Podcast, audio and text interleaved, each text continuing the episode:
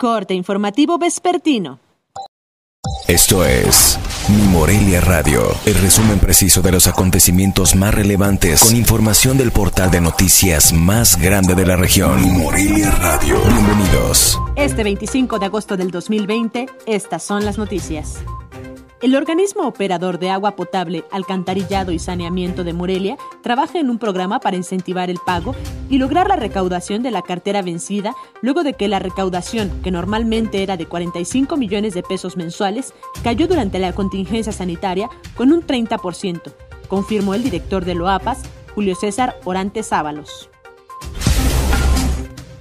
Trabajadores municipales del Sindicato de Limpia y Transportes iniciaron una intensa jornada en un domicilio particular de la colonia Vasco de Quiroga, en Morelia, cuyos ocupantes acumulan basura desde hace más de 15 años sin que nadie les haya apoyado en todo ese tiempo.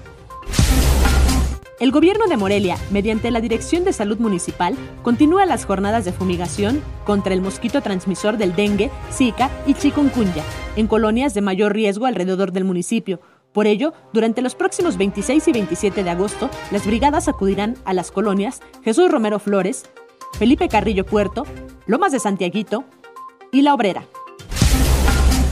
Ante el anuncio del gobernador Silvano Aureoles Conejo de suspender los festejos patrios en Michoacán, el presidente de la Cámara Nacional de la Industria Restaurantera y Alimentos Condimentados, Alejandro Hernández Torres, pidió a las autoridades que no se suspendan en su totalidad las fiestas patrias y que se permita realizar eventos en los establecimientos que cumplan con las medidas sanitarias y con cupo limitado.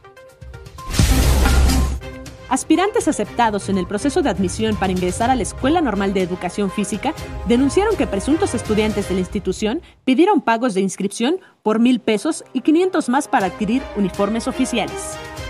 Informó desde Morelia, Michoacán, Cintia Arroyo.